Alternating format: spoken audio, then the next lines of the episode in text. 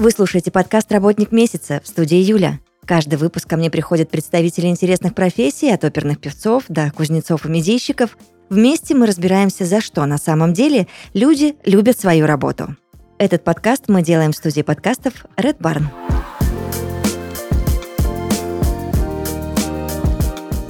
Сегодня в подкасте «Работник месяца» генеральный директор компании Digital Markets Илья Назаров. Здравствуйте, Илья. Здравствуйте, Юля.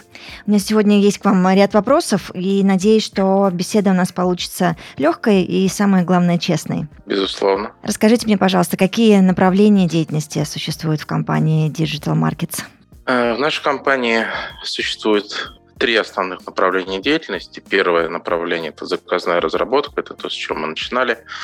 Э, То есть, когда у клиента встает задача разработать программный продукт именно под себя, под свои какие-то цели, он не видит при этом рыночных альтернатив, тогда он обращается в компанию-разработчик, которая занимается именно заказной разработкой, зарекомендовала себя на рынке. И в этом случае результат получается именно такой, какой нужен заказчику, без каких-либо функциональных ограничений. Ну и, кстати, технических ограничений, как правило, тоже нет, потому что за последние 5-7 лет уровень развития технологических площадок и их облачных продуктов просто невероятно вырос. Второе направление – это продуктовая разработка. В данном случае мы разрабатываем продукты на основе наших собственных компетенций, собственного опыта. В результате этих разработок уже продаем клиентам или пользуемся сами в случае, если решается какая-то наша узкая задача. Отчасти так и получился наш продукт, который сегодня считается флагманским, это дистанционный офис. То есть сначала мы делали решение для себя, потом уже показали его своим партнерам, своим заказчикам, он им очень зашел. Чаще всего мы создаем свои продукты, свои сервисы в сегментах Productivity, EdTech и HR.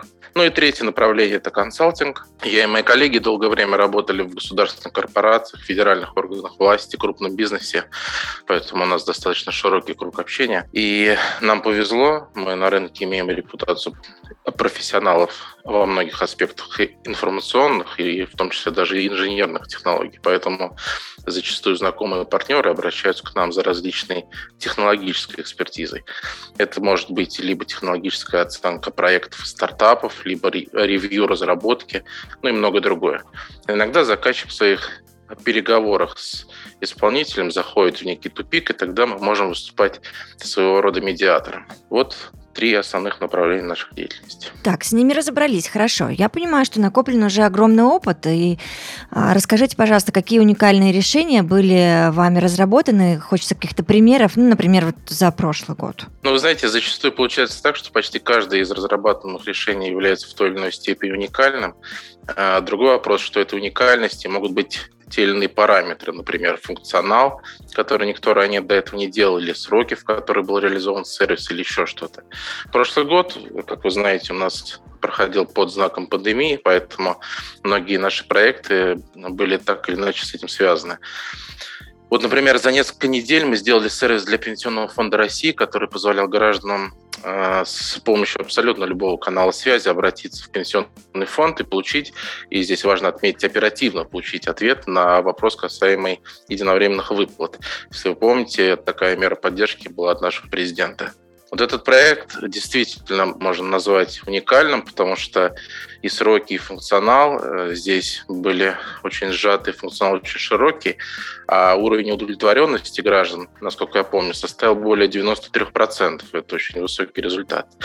Вот. Далее мы этот опыт планируем тиражировать, и уже на сегодняшний день несколько десятков миллионов человек воспользовались нашим сервисом. Поэтому э, я считаю, что данный проект можно назвать уникальным. А за сколько вы его сделали в итоге? За какой период времени? И вообще, когда вот появляется такая срочность, да, а в тех условиях это действительно был срочный проект и продукт, а как э, вы в итоге налаживаете время работы в команде? Ну, бывает ли такое, что вы, не поднимая головы, там, денно и ношно а, сидите, э, все это разрабатываете, воплощаете, а потом, я не знаю, там у всех отпуск неделя. Как, как это выстроено все? Вы абсолютно правы, именно так и бывает. Иногда мы говорим, что там ребята за нами уже Москва, да, нам нужно срочно сделать проект. Вот именно проект пенсионного фонда был таким, потому что нам поставили задачу за две недели реализовать, собственно, сервис. Потом у нас было еще небольшое время, чтобы сделать дополнительный функционал отчетности. Но фактически через две недели граждане России начали им пользоваться.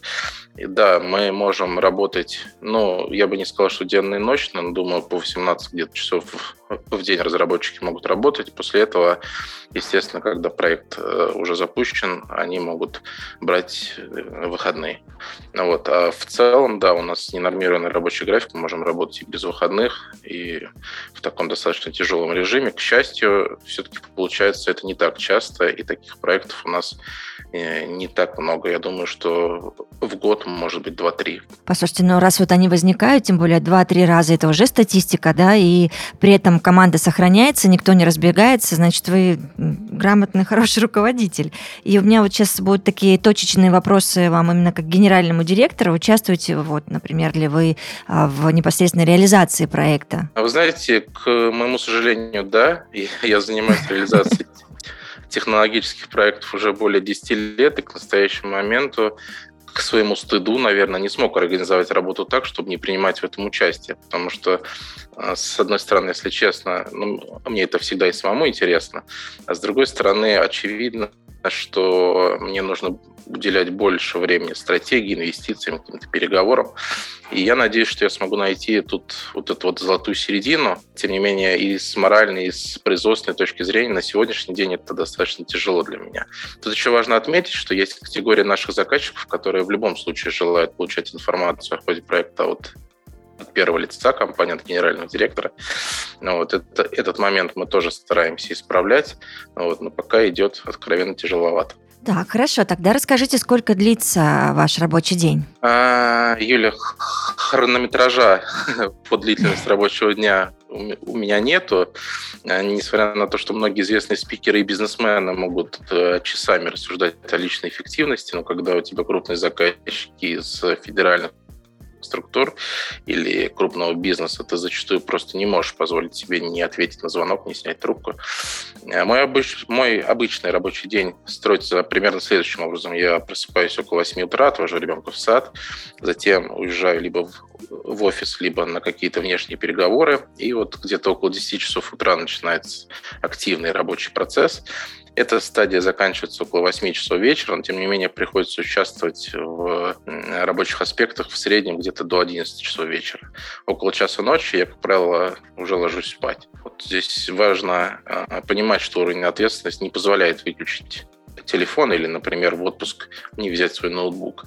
Так что можно сказать, что генеральный директор работает, если не 24 на 7, то близко к этому, и это не фигура речи в будущем, в 2022 году, хочу научиться медитации, потому что где-то подсознательно я чувствую, что это даст мне дополнительных сил, потому что, как я сказал выше, времени для отдыха не очень много. Ну, я вот э, сейчас ваш график в своей голове представила и понимаю, что ну, вы киборг, что ли, потому что у вас там и на сон-то времени остается не столь много. И получается, что даже нет каких-то, знаете, вот бывает, что директора устанавливают там день или часы, когда его нет, ни для кого вообще, не трогайте меня, пожалуйста. И все знают, что в это время не, нужно, допустим, вот к Илье Андреевичу подходить или звонить, или писать? На текущее время у меня такого нету. Угу. Единственное, что если я общаюсь на каком-то очень высоком уровне, там, уровне министра или, например, руководителя агентства или руководитель крупного бизнеса, да, я могу выключить э, на время э, телефон и предупредить, да, что вот этот час меня ни для кого не будет, потому что я просто не смогу взять трубку. Но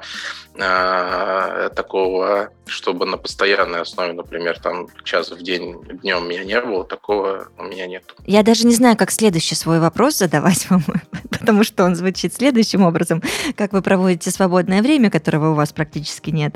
Но все же там случается отпуск, что вы делаете? Ну вот, как, как мы уже поняли, да, здесь есть э, некоторые проблемы. То есть, во-первых, свободного времени обычно совсем немного. Э, у нашей компании нет понимания локдаунов, там, выходных или праздников.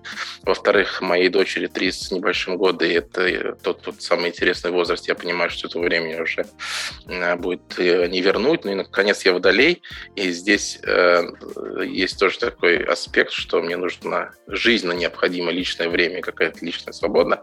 Вот как-то в этих э, трех направлениях я и стараюсь проводить свое условно свободное время. Очень хочется, чтобы раз в год была возможность поехать на море, потому что это очень позитивно действует и на ребенка, пока она растет, ну и, естественно, и на нас с женой. Вот. Помимо вышеперечисленного, все-таки я стараюсь находить несколько часов в неделю чтобы позаниматься с, своими хобби. Это стрельба, это бокс э, и послушать просто музыку в тишине. Ну вот как-то так. Так, хорошо. Расскажите, пожалуйста, о собственных продуктах компании. Вы уже немножечко затронули дистанционный офис. А есть ли еще какие-то примеры? Да, у нас э, есть в нашей компании пять продуктов. Э, как я уже сказал, флагманский продукт дистанционный офис. Есть еще также флагманский продукт – это «Карьера 2.0». Э, дистанционный офис – это тот сервис, который помогает сотрудникам работать дистанционно, при этом не чувствовать потребности нахождения их в непосредственно офисе, а скорее наоборот, даже повышать свою эффективность при помощи того огромного инструментария проектной деятельности, который нами был разработан и предоставлен. А карьера 2.0 – это, вообще говоря, инновационный продукт, он несет в себе новые подходы и к образованию, и к поиску работы, и к найму. Нашей команде повезло, и у нас есть успешный международный опыт. Мы очень хорошо понимаем, как делать продукты по всему миру, какие технологии успешно, как и остаются только на слайдах презентации. Вот. И поэтому в части образования, в части карьеры мы а так же, как и в дистанционном офисе, разработали все самые современные э, фичи, все то самое нужное, что человеку действительно важно в его повседневной жизни. Еще мы сделали достаточно удобный и безопасный сервис э, коммуникационных панелей. Я уже говорил про пенсионный фонд в том числе. Это тот случай, когда необходимо получать обратную связь. А это может быть обратная связь от граждан по какому-либо вопросу, неважно, строительной или стратегии или экологических объектах. Это может быть обратная связь от пользователей для бизнеса. Э, в принципе, этот продукт отлично себя показал на проектах по защите озера Байкал. Мы тогда активно участвовали в том, чтобы не было стройки заводов э, и чтобы э, отходы, которые на Байкале существовали долгие годы, чтобы они правильно утилизировались. Вот мы тогда использовали нашу панель. Ну и, наконец, мы, естественно, являемся пионерами B2B и B2G маркетплейсов, то есть мы занимались этим, когда никто еще не думал, что вообще продавать через подобные площадки можно не только товары массового потребления, а еще и услуги и многие другое. Поэтому вот эти вот продукты мы разрабатываем, мы их постоянно развиваем, мы считаем, что у нас есть в этом а, очень широкие компетенции, и у нас очень большие на них планы на будущий год, и в части нашей стратегии пятилетней они также отражены. Угу. Давайте вернемся в дистанционный офис, и вы побольше а, расскажете об этом проекте, чем он уникален. Да, очень интересный проект. Его уникальность э, прежде всего состоит в том, что это э, такой, знаете, единый сервис для решения множества проектных и коммуникационных задач.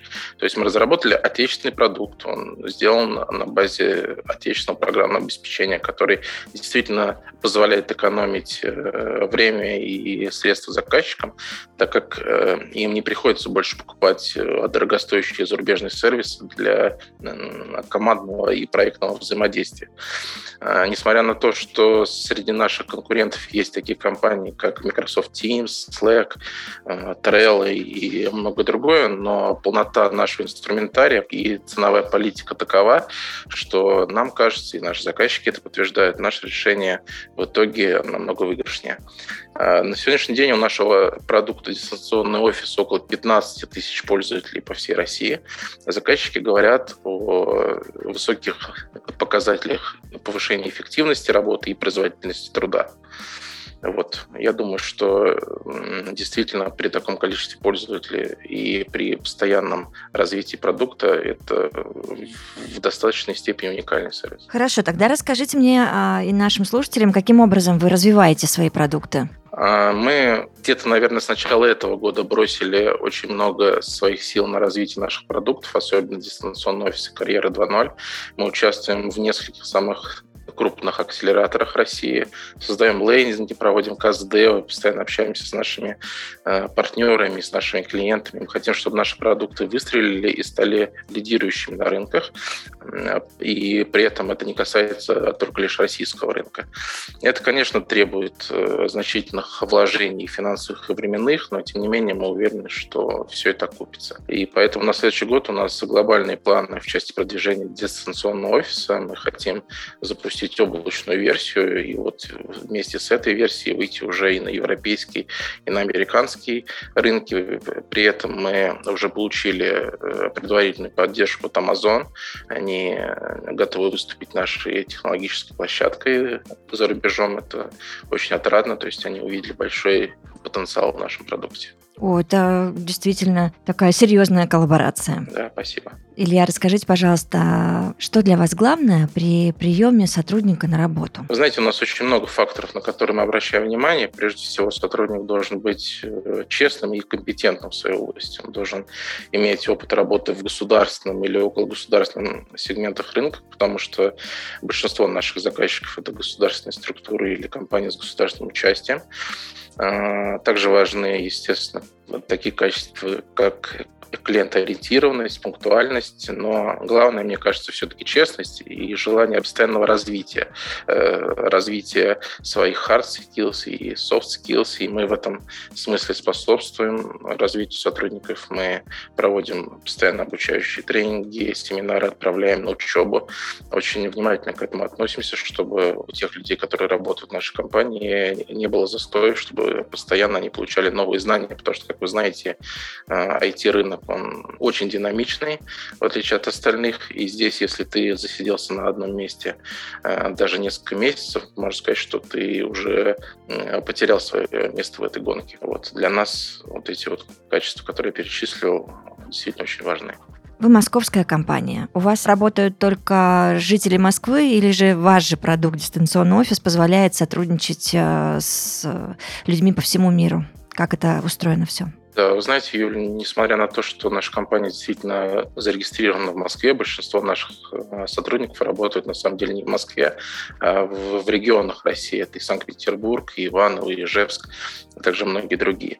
Мы распределенная команда, и это нам часто помогает. А сейчас у нас этап роста. Так вот, москвичей у нас всего примерно 15% от общей численности сотрудников. Тут стоит сказать, что при этом большинство наших заказчиков находится в Москве, но каких-либо трудностей в связи с этим фактом мы не ощущаем. Более того, э, если мы говорим про какие-то распределенные продукты, то оказывать, например, услуги технической поддержки для регионов России нам даже удобнее. Э, вот, поэтому мы не считаем себя в этом смысле московской компанией, готовы э, реализовать проекты по всей России и на зарубежном рынке в том числе. Так, а в вашу команду сложно попасть? Я уже рассказал о многих факторах, которые для нас важны. Uh-huh. Кроме этого, зачастую мы нанимаем людей по рекомендации наших партнеров и очень редко берем их с так называемого открытого рынка. Э, случается такое, что с, с кем-то мы не можем работать и расстаемся. То есть некоторые не, не выдерживают того объема работы или уровня ответственности, который есть в нашей компании.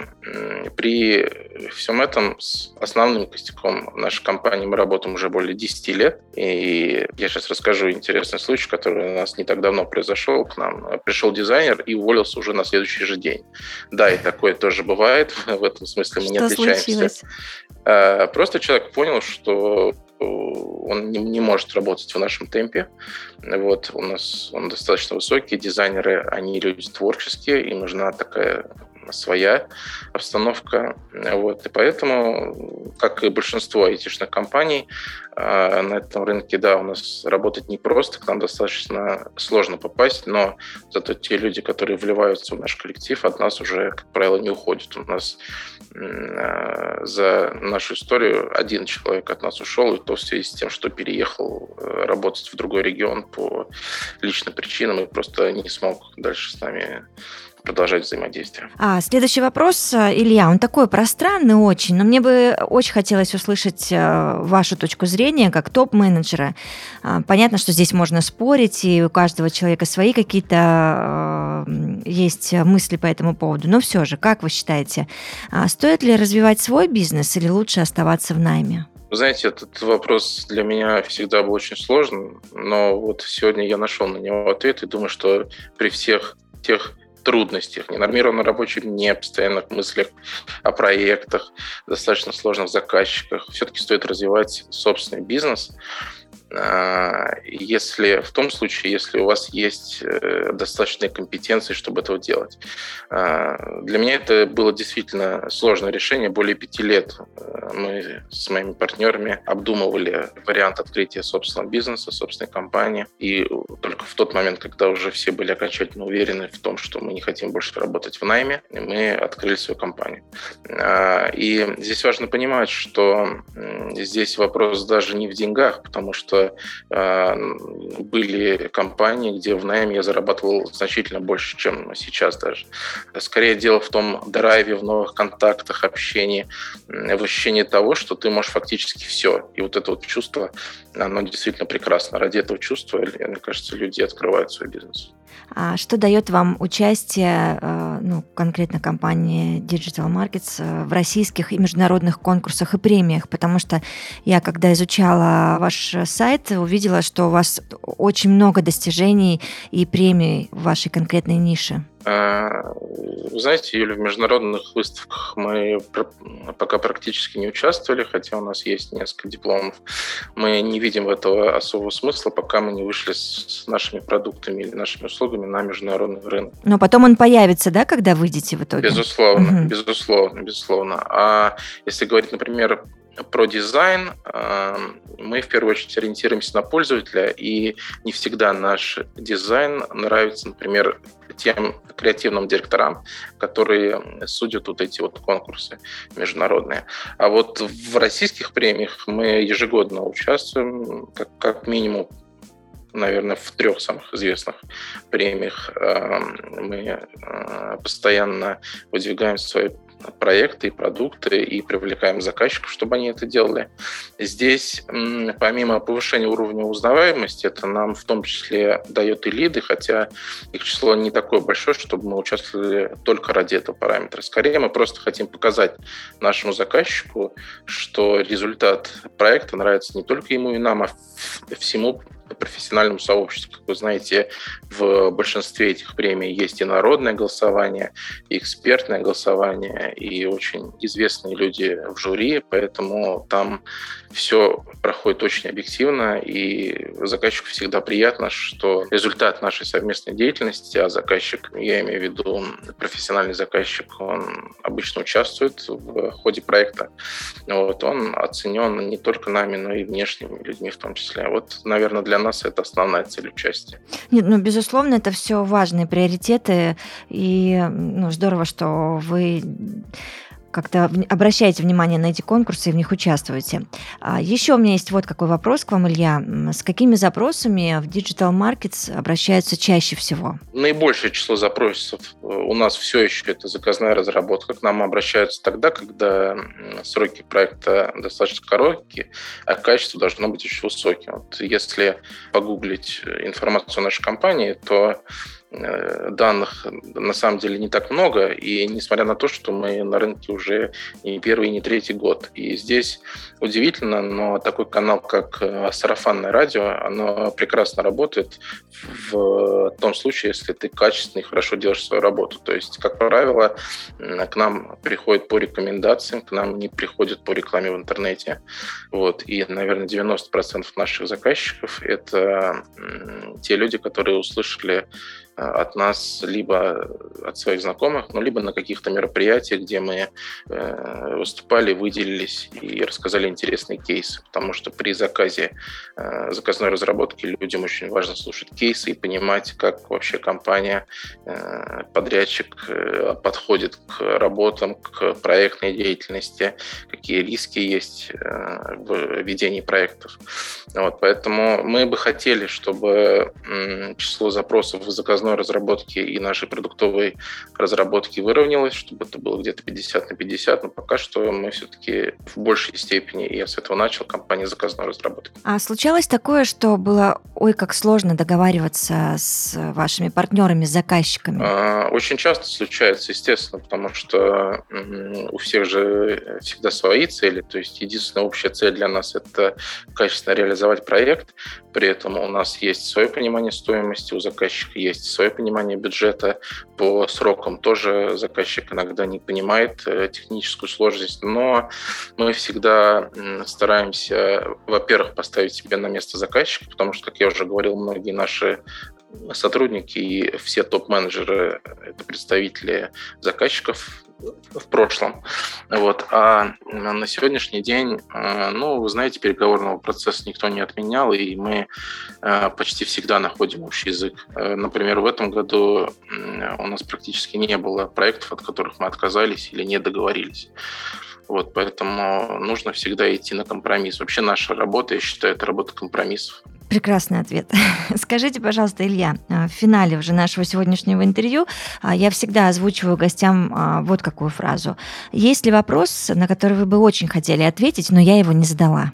Знаете, вы задали все очень интересные вопросы, вот, но мне кажется, что был бы интересный вопрос еще следующий, что самое главное в нашей работе. Я, наверное, был бы рад на него ответить. Тогда расскажите, пожалуйста, что же самое главное в вашей работе? Вот лично для меня, и это было важно, когда я открывал со своими партнерами бизнес, мне хотелось, чтобы нашими сервисами пользовались очень большое число людей, и чтобы людям нравилось пользоваться нашими сервисами. Мне кажется, что на сегодняшний день у нас это получается все лучше и лучше. Мы уже вышли на тот этап, когда десятки миллионов человек России пользуются нашими продуктами, пользуются нашими решениями, и мы очень часто получаем обратную связь, она зачастую положительная. Вот это для меня лично очень важно, и это к тому вопросу, почему я не работаю в найме, например, да, я ежедневно вижу результаты э, своей деятельности, э, результаты деятельности нашей команды, э, получаю положительные отзывы, и, наверное, вот это ради чего мы работаем. Генеральный директор Digital Markets Илья Назаров отвечал на мои вопросы. Я вас очень благодарю. Спасибо и хорошего дня. Спасибо большое, Юля, вам также. До свидания. До свидания.